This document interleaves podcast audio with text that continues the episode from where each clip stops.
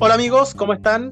Bienvenidos a este nuevo podcast. Mientras Chile se quema, nos acompañan eh, José Ignacio Santa Cruz y José Camilo Carte. Hoy día, específicamente, de lo que queremos hablar es de Piñera. ¿Pasa Piñera? ¿Sobrevive Piñera el estallido 2.0 que se viene inevitablemente después de pasada la cuarentena, pasada la pandemia, pasada esta crisis? O incluso puede que comience ese proceso eh, aún sin que termine la crisis sanitaria. ¿Cómo están, chiquillos? Bien, ¿cómo estás, Gary? ¿Tú cómo estás ahí? Bien, bien. ¿Sobrevive Piñera? O sea, ¿termina su gobierno o no termina su gobierno? ¿Qué creen ustedes, José, José Camilo? Ya, yo creo que Piñera sí termina el gobierno, pero es un gobierno de, derecha que al final no terminó de, cumplir las expectativas. un gobierno que prometía tiempos mejores y al final tuvimos un estallido social, una pandemia mal manejada con, ya miles de muertos. Entonces al final yo creo que a Piñera no le hizo bien volver del, congelador, ¿ya? Porque eh, termina con malas políticas, con mala comunicación, sin coalición. Entonces yo creo que estamos viendo el final de, del piñerismo en Chile. Claro, pero, pero termina su gobierno, digamos, no, no es que va a caer así como una estatua. no, lo termina. En Chile, nosotros somos bien respetuosos de la institucionalidad y en Chile no va a caer un presidente por lo menos en unas décadas más. José Ignacio, ¿qué piensas tú? Yo creo que Piñera, eh, o sea, dividiría la respuesta en dos, porque Sebastián Piñera como persona sí termina su gobierno, pero el Sebastián Piñera que nosotros conocemos no termina su gobierno. En el sentido de que va a cambiar? Sí, yo creo que tiene que haber un cambio y ese cambio va a posibilitar el, que él pueda continuar en el gobierno, porque eh, por lo que dice José Camilo, al final es un gobierno muy desconectado, muy que está llegando muy tarde, muy tarde a las cosas. Por lo tanto, Piñera se ha transformado en una, en una especie de estatua de las que, que hay que hacer caer, votar. Yo siento que existe ese como revanchismo, porque Piñera además representa como figura política o emblemática eh, el, éxito que tanto ha sido aplaudido en Chile. Entonces, los que Claro, pero el éxito, el éxito como, como con problema. Es como el éxito con problema, digamos, el éxito como en relación a los bancos, eh, en relación a, la compra de empresas, o sea, como un éxito que la gente hoy día cuestiona mucho. Exactamente, exactamente. Y además eh, es un éxito en, donde lo, en donde el derrotado siente que el éxito de él fue en parte gracias a él, a su derrota. Entonces yo creo que eh, existe ese, eh, ese espíritu revanchista frente a él, que es como el monumento que hay que hacer caer, así como en la crisis social en Estados Unidos y en distintos lados hemos visto cómo vota la estatua, yo siento que Piñera es como la estatua que quieren hacer caer. Oye, José Ignacio, ¿Cuáles son los cambios que, crees tú que tiene que hacer Piñera? Porque no, sé si estoy en lo correcto, pero yo tengo el, rumor de que, de que tú tenías una, foto de, Piñera en tu casa, ¿es verdad eso no? Yo la vi, yo puedo decir que soy testigo de que vi esa foto. Sí, es cierto, es cierto. Es cierto. Entonces tú lo decís con pena. No, no. Estás diciendo esto con pena. A mí no me, a mí no me da pena la, la caída de Piñera. Yo puedo decir orgullosamente. No el tío Sebastián. Oye, pero espérate, ¿es una foto de Piñera en tu casa o es que Piñera se sacó una foto en tu casa? No, es una foto con él en la casa, en el fondo, en el living y eso. Ah, pero, eh, pero tú estás con Piñera en la foto. Sí, exactamente. ¿Y eso para qué fue para la campaña? No, eso fue, fue porque porque fue porque no fue a vernos. No, si no fue para la campaña, que sí fue. Fue cuando. Lo que pasa, que eso fue cuando se estaba cerrando. ¿Te fue a pedir plata? No, fue cuando él ya iba a ser. Cuando ya se había definido la candidatura y necesitaba cerrar apoyos para las coaliciones y todo eso para las votaciones en el sur. Yo creo que Santa Cruz está suavizando el problema, porque esto es mucho más grave. O sea, nosotros estábamos compitiendo por la Federación de Estudiantes de una universidad donde estudiamos nosotros y, y terminamos un poco trasquinados. Pero, pero estábamos en plena campaña y Santa Cruz era nuestro candidato, pero no era público que era candidato. Y nosotros dijimos, ya revisémosle las redes sociales, porque a lo mejor este weón tiene fotos como la de Char, que salía curado ahí eh, eh, botando un, una señalética, ¿se acuerdan? Tenía una foto, a ver si tenía fotos parecidas o comentarios parecidos. Y Santa Cruz le empezamos a revisar las cosas y tenía fotos con poleras de la campaña de Piñera ahí embarrándose, jugando con los primos. Y tenía una foto de Piñera en el living de la casa. Entonces nosotros le decíamos, weón, nosotros somos de centro izquierda, ¿cómo, cómo tenéis cosas con Piñera? No, es que, puta, es que es, amigo de, algunos conocidos, entonces lo invitamos a la casa. Es amigo de la familia. Sí, pues llevó al negro Piñera ahí, llegó a Chile, después a tocar. Entonces se armó el mambo y no podíamos borrarlo. Entonces ahí le tuvimos que borrar todo. Agarramos la, la, aspiradora y le sacamos todo. Yo, yo, quiero aclarar algo, sí, la foto era de WhatsApp, porque la de Insta era en Facebook y en redes sociales nunca estuvo.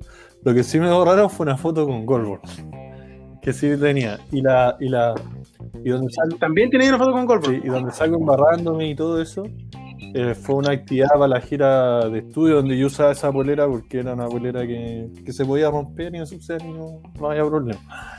Que voy a usar de trapero. Exacto. Bueno, uno podrá pensar que esto es normal, igual estamos conversando con José Ignacio y José Camilo, eh, ambas personas que, que, conocen el Congreso bien de cerca, pero en este caso, estas son, son, son fotos de, de, antes de que estuvieran tan cerca del Congreso los dos.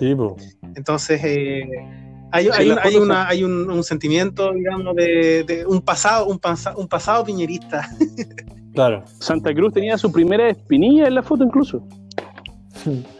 Oye, no, pero José Camilo estuvo habitutado ahí en el Congreso. Yo he tenido relaciones, pero más de lejos.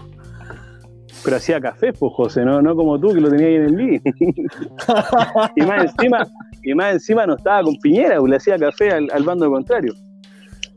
Oye, volviendo al tema, chiquillos, esta, esta cuestión de, la, de, Piñera, el mal manejo en general, responde también a que hay, un, hay una división en la derecha, o sea, Piñera versus sus propios parlamentarios. Eh, ¿Qué opinan de eso? O sea, ¿ustedes lo veían venir tan así, como que se, se, se podía ver, se podía anticipar? Que Piñera iba a tener tantos problemas con los parlamentarios de Chile Vamos o con los partidos políticos de Chile Vamos? Yo creo que sí.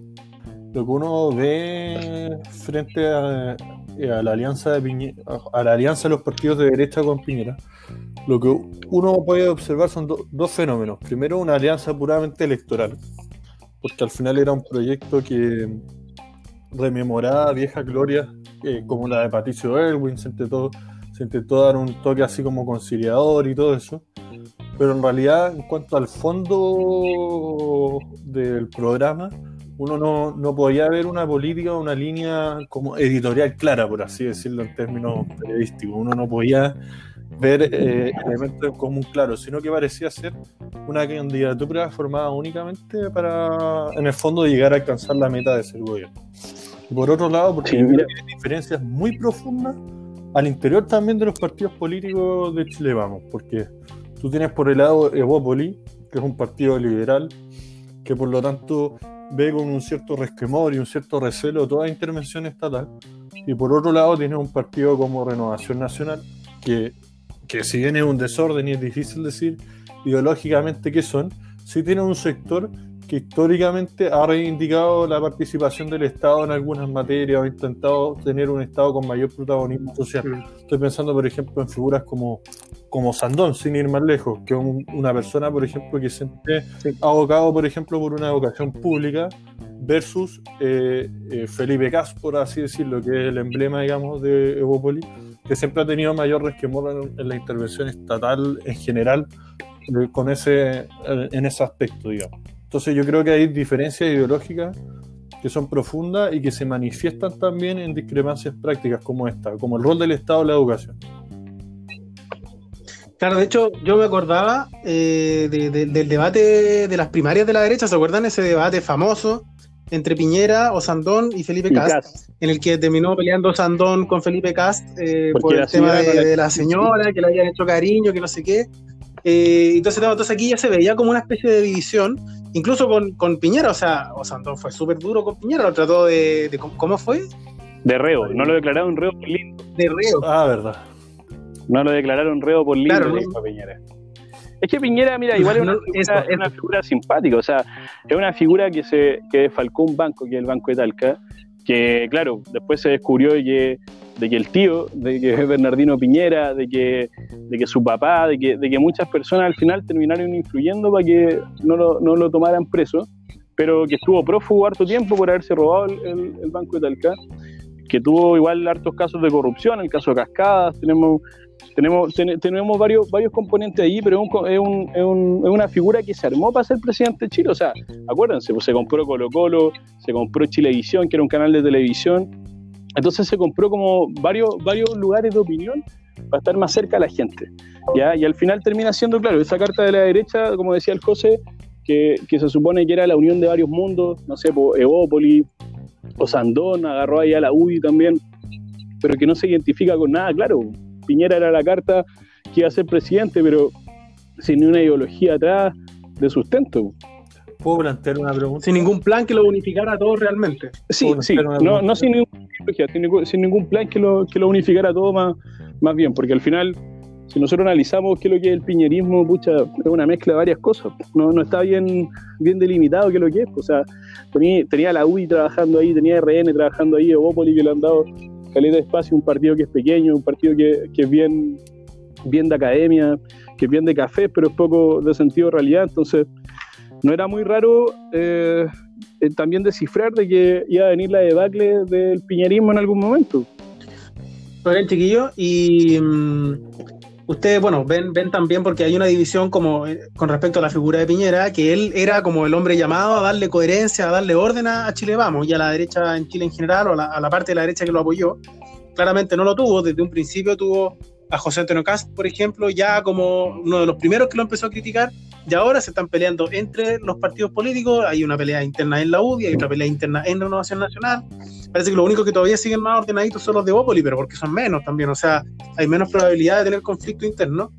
¿Ustedes creen que se va a unir en algún momento la derecha o, que van a morir ahí desarmados y aquí eh, no van a ser capaces de, tener un, objetivo común?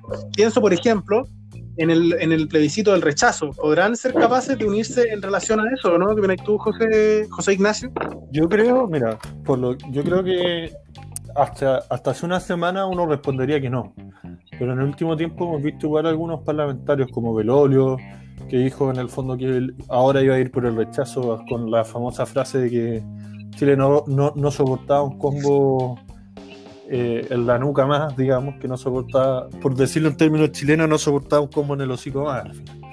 Y también Felipe Cas, que dijo que había estado haciendo un proceso de reflexión en torno a eso y que durante los próximos días iba a anunciar su decisión. Entonces yo creo, em, yo creo que sí va a existir una cierta unanimidad, por supuesto siempre van a haber descolgados por todos lados, pero que sí va a existir una cierta unanimidad en torno al rechazo y una articulación en torno a eso. Pero yo creo eh, que igual habría que plantear eh, otra pregunta al final. Si es que llega, llegar a salir, salir Lavín o, u otro, al final, eh, la unión va a ser igual de artificial que la anterior, y yo creo que sí, porque, porque al final lo que yo veo es que aquí se, se juntan y se unen en metas al corto plazo. Y en ese sentido, el sistema electoral, la reforma electoral eh, que se implementó en el sistema de votaciones y de elección de representantes en Chile, que se, avanzó, digamos, hacia una mayor proporcionalidad, incentiva las alianzas, por muy artificiales que sean, incentiva las alianzas para tú poder asegurar escaños y asegurar puestos, digamos, en el Congreso, en los consejos regionales y en las distintas instancias de representación. Sí, oye, y si vemos el otro lado, porque claro, uno ve a la derecha dividida, que es como la que, la que está perdiendo el partido en el fondo por goleada ahora con el debate de la AFP, con el tema de la constitución. Eh, son ellos los que están perdiendo el partido, entonces ahí uno ve más claramente que no hay unidad entre ellos y que por eso no se organizan y eso explica en parte por qué les va tan mal. Eh, ahora, si uno revisa y se fija también en, la centroizquierda, eh, si bien es cierto, se unen con más facilidad para algunas demandas, igual les cuesta la otra parte, les cuesta organizarse y unirse para buscar eh, un, proyecto común y que puedan personificarlo en un candidato. Sí. Eh, ¿Podrán hacerlo en la izquierda ahora o, en la centro izquierda en general? Mira, yo creo que igual, aunque no, aunque nos dé pena, la centro izquierda es una bolsa de gato al final, pues, porque pucha, tenéis que hacer converger a mundos como el Frente Amplio, ahí tenéis la figura de Charla, la figura de la Bea Sánchez, La abuela también ahí desordenando con su pachmina dando vueltas, bailando como Naruto, tenía a Florecita Motuda y tenéis que, que juntar, claro, a, los, a los chicos del Frente Amplio, a la abuela, tenéis que juntar a la DC, tenéis que juntar a los socialistas, al PPD, a toda esta vieja marcha de la concertación, ¿cachai? Entonces es complicado, pues, es complicado porque ¿qué hay a hacer y de qué forma los vaya a juntar? Pues? ¿Ya? Eh, ¿Cómo van a, van a encontrar esta unidad en la diferencia que andan buscando hace tanto tiempo? Y yo creo que el, escenario ahí es más complejo que en la derecha. O sea, nosotros vemos a Lavín ya plantado como candidato, lo vemos en la tele todo el día. Yo el otro día le decía a mi hermana, a Lavín lo veo más que a mi papá, pues, ¿cachai? Lo veo todos los días en la tele, ¿cachai? Eh, sacando ideas para la pandemia, cómo, cómo está ayudando a otros municipios. Y a la izquierda no vemos... Acá no, no va a estar. No, la izquierda no lo, no, lo vamos a invitar a la No, no lo vamos a invitar, ojalá que no lo invitemos, que Santa Cruz no se saque fotos con la en la casa. Pero, pero claro, yo creo que el problema de la centroizquierda es eso, que aunque la derecha esté en el piso, no ha buscado esa unidad en la diferencia, no la ha encontrado. Entonces. Sí, que pueden tener, pueden tener un acuerdo ahora en relación a, a una nueva constitución, la necesidad de, de, reabrir ese proceso, eh, pero no van a estar de acuerdo en el contenido de esa nueva constitución. Entonces están de acuerdo en lo que hay que destruir o lo que hay que superar o lo que hay que dejar atrás, pónganle el adjetivo que quieran, pero no hay ningún acuerdo con respecto a lo que sí van a construir sobre eso. Si se escuchan un ruido extraño, es José Camilo Carte, que no sé por qué eh, suena tanto. ¿Qué estáis haciendo? Dinos la, verdad. No, estoy acá en la cama. Son como las sábanas las que suenan. Sí, pero ¿Qué te decís? Estoy moviendo la sábana porque me estoy moviendo, pero no pienses en nada extraño. Mis sábanas se mueven poco, a diferencia de las de Santa Cruz, que yo creo que tienen más movimiento. Sí, es que yo soy inquieto para dormir, soy inquieto para dormir. No, y no solo para dormir, lo vieron ahí, el sex symbol. ¿Y cómo sabes tú eso? Porque puta, tuve como casi dos años Esto no viviendo con él casi todos los días. Y le conozco secretos, maldades, de todo. Santa Cruz me está pidiendo que borre esta parte, no la voy a borrar, la voy a no, hacer. No, este bueno hay que, a este bueno hay que exponerlo, bueno, hay que exponerlo. Primero, contar que tenía fotos de Piñera en su casa y segundo, que es un carretero, un, un, vividor. Un vividor, sí. Pero como los viejos vividores, con la, copa de vino, con el cigarro en la boca. Y con la cama agitada. Y con la cama agitada, claro. Oye, ¿qué tiene? Porque ya estamos viendo que Piñera en relación a, las debilidades que hemos visto que tiene la derecha hoy día. Si hay una persona que ha logrado sobrevivir en la derecha mucho tiempo, es Lucía Iriart. ¿Qué cosas, ¿Qué cosas tiene ella que podría tener o, que le hacen falta a, Piñera y a este gobierno? José Santa Cruz, ¿qué, qué, qué Yo creo que tiene dos cosas que no tiene Piñera. Uno, Lucía Iriart siempre se resignó a la impopularidad.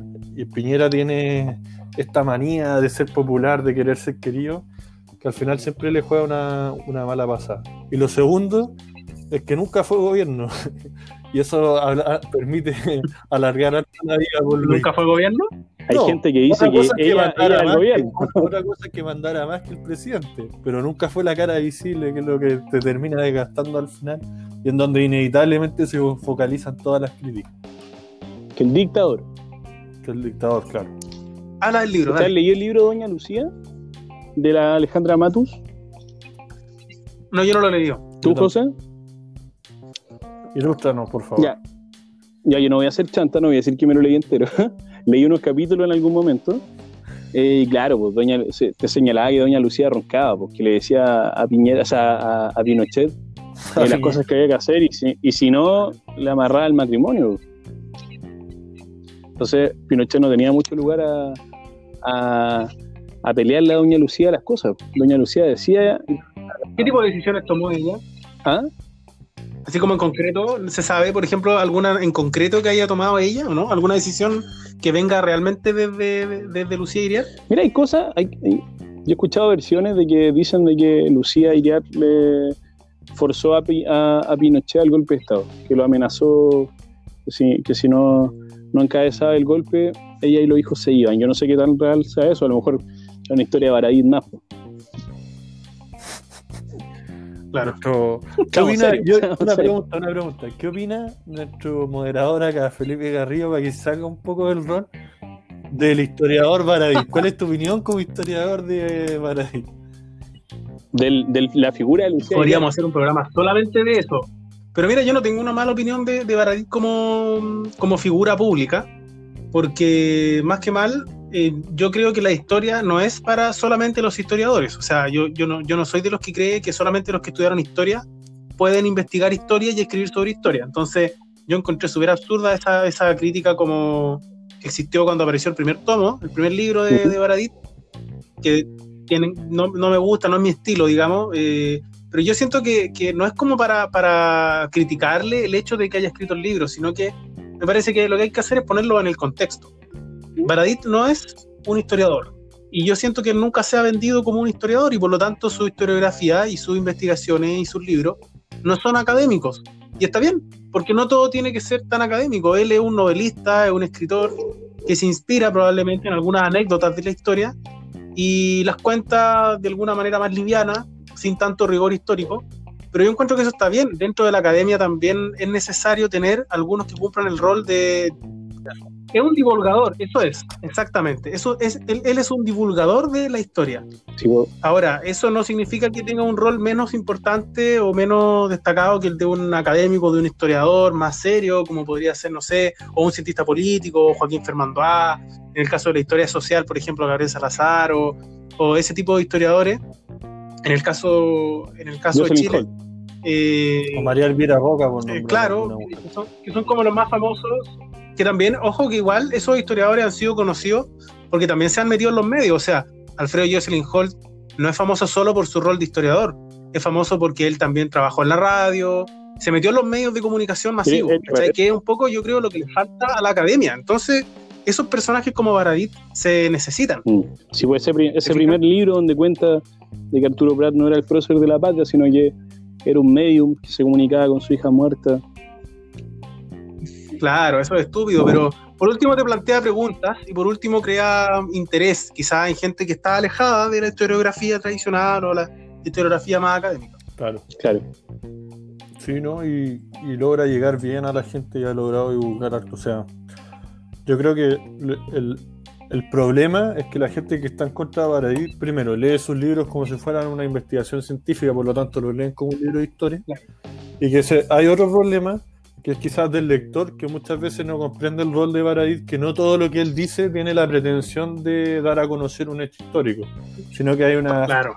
mezcla Exacto. de ficción y realidad, y eso también es lo que hace también como que el mundo académico trate de ir en contra de él, pero al final es un gallo que hace una. Claro. Sí, sí, sí, sí, es un género, hay que entenderlo dentro de ese género. Es como que nosotros nos enojemos porque las películas que están inspiradas en la historia tienen errores históricos. No sé, por ejemplo, Gladiador, una película que tiene un montón de errores históricos, pero la película no es un documental. Gladiador no es un documental, es una película inspirada en un entorno, en una época, en un tiempo determinado, eh, que nos sirve como, como argumento, como contexto para contar una historia. Una historia que es ficticia. Entonces, en ese sentido, no, no tendríamos por qué estar tan. Yo no soy tan purista de ese tipo de cosas. En, en lo personal, no, no, no, me interesa tanto si la película eh, es tan fiel a la realidad histórica o no. Obviamente, como, como, como profesor de historia, eh, me gusta, lo veo como un valor, como un plus cuando lo tienen. No lo castigo cuando no lo tienen. No, no, estoy de acuerdo contigo. Bueno, volvamos a Piñera, pues, que era lo que nos convoca. ¿Cómo va a dejar, cómo, cómo va a tratar la historia de Piñera? ¿Para quién la pregunta? José, José Carti. ¿Cómo va a tratar la historia de Piñera? Pucha, es difícil. Yo creo que tendríamos que mirar cómo termina Piñera el gobierno, pero hasta ahora eh, la, la, historia es mala, o sea, es, es, bien severa con Piñera, porque Piñera va a pasar a la historia como el presidente que tuvo un estallido social al medio de su mandato, el presidente que fue no fue muy, muy, no sé si esta es la palabra, edítalo, no sé si fue muy inflexivo con las políticas de, de, derecha, no quiso, no quiso ser tanto, y claro, como el presidente que está detrás de, de la mutilación de los ojos de los chilenos, que después eh, manejó una pandemia de una forma impresionante, eh, la manejó de mala manera, o sea, yo tuve coronavirus, no sé si algunos de ustedes saben, pero siendo realista, a mí no me llamó, no me llamó nadie del Ministerio de Salud, diciendo que yo llamé a todos los números de asistencia, yo llamé al, al MISAL, llamé al, al Fono Salud Responde, llamé a la Seremia Salud, llamé a los carabineros, a todos lados, porque no sabíamos si con mi mamá podíamos ir a algún centro de, salud porque estábamos en cuarentena y no nos contestó nadie. No nos contestó nadie en dos semanas. A mí del Ministerio de Salud me llamaron cuando había terminado mi cuarentena, como tres días después, para, preguntar cómo estaba. Entonces, igual hay, hay, una serie de problemas, porque el Estado no esté, no esté con los chilenos. Ahora los chilenos aparte están pasando hambre, están pasando una pila de problemas y la derecha no es capaz de dar un paso eh, hacia las reformas sociales que necesitamos y Piñera sigue siendo eh, inflexible, o sea, sigue siendo defensor del modelo en vez de ser defensor de la gente. Yo creo que tuvo una oportunidad muy grande el 18 de octubre de pedir disculpas, de cambiar un poco el modelo, ahora tuvo otra oportunidad con la pandemia y no la aprovecha. Es un poco, un poco inhábil, es un poco tonto, chico y, y feo, como decía la Raín el otro día.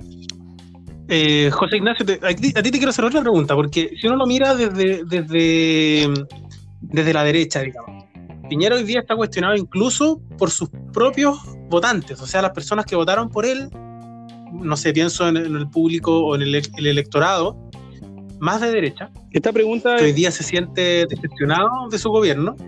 Que hoy día se siente decepcionado de su gobierno. ¿Cómo, ¿Cómo va a ser mirado Piñera para la derecha o en la historia de la derecha? Porque él apuesta mucho a ser un gobierno democrático de derecha, un poco lo que, lo que fue Jorge Alessandri a finales del siglo XX.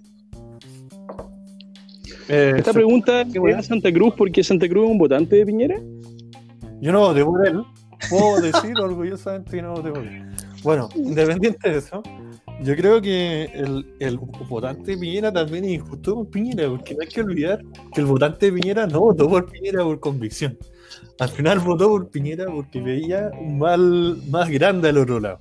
O sea, yo no sé si ustedes recuerdan, pero las campañas de Chilezuela con Guille y todo eso fue lo que llevó al votante.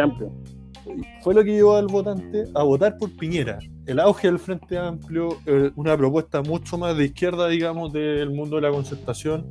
Y todo eso fue lo que dijo, lo que hizo que el votante en definitiva dijera, ya, yo voy a votar por Piñera. Entonces, hoy día apuntar a Piñera con el dedo por decirle, oye, es que tú no eres el gobierno de derecha que yo quiero que sea, que lo hemos visto mucho, a mí me parece sumamente injusto, porque eso supondría votar, eh, supondría intrínsecamente asumir que la gente que votó por Piñera votó porque esperaba en él un proyecto de derecha y no un mal menor, que fue lo que terminó ocurriendo, yo creo, con Piñera. Por un lado, eso con respecto a la votación más Y respecto a lo que tú decías eh, de de cómo va a ser jugado Piñera en la historia, yo creo que al final va a ser el Germán Riesco del siglo XXI.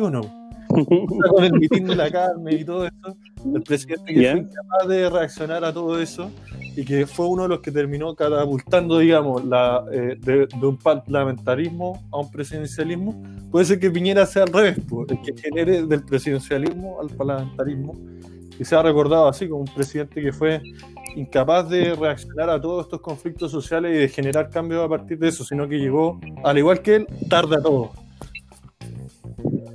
Me gustó tu cierre, me gustó tu cierre. Eso, eso del final del presidencialismo hacia el, hacia el parlamentarismo. De hecho, la presidenta de la ODI, eh, Jacqueline Barris el otro día dijo que, que, estamos viviendo en un parlamentarismo de facto. Cacha. Escucha, tal vez fallaba la cosa ahora. Entonces, no lo sé. Bueno, ah. ha sido un gusto, chiquillos, eh, conversar con ustedes sobre este tema y, sobre otros que también vamos a seguir hablando próximamente. Pasará la pregunta, queda abierta, va, a estar sujeta a evaluación. Vamos a ver si los hechos nos dan la razón o no. Nosotros creemos que Piñera sobrevive a maltraer, pero sobrevive. Eh, termina su periodo con otros proyectos, con otras ideas, su programa no se va a cumplir, pero eh, va a cumplir, digamos, formalmente su, su tiempo. Ha sido un gusto, chiquillos, que lo pasen bien. Nos vemos en otro capítulo. y ustedes también, los que nos escuchan. Chao, un abrazo a todos.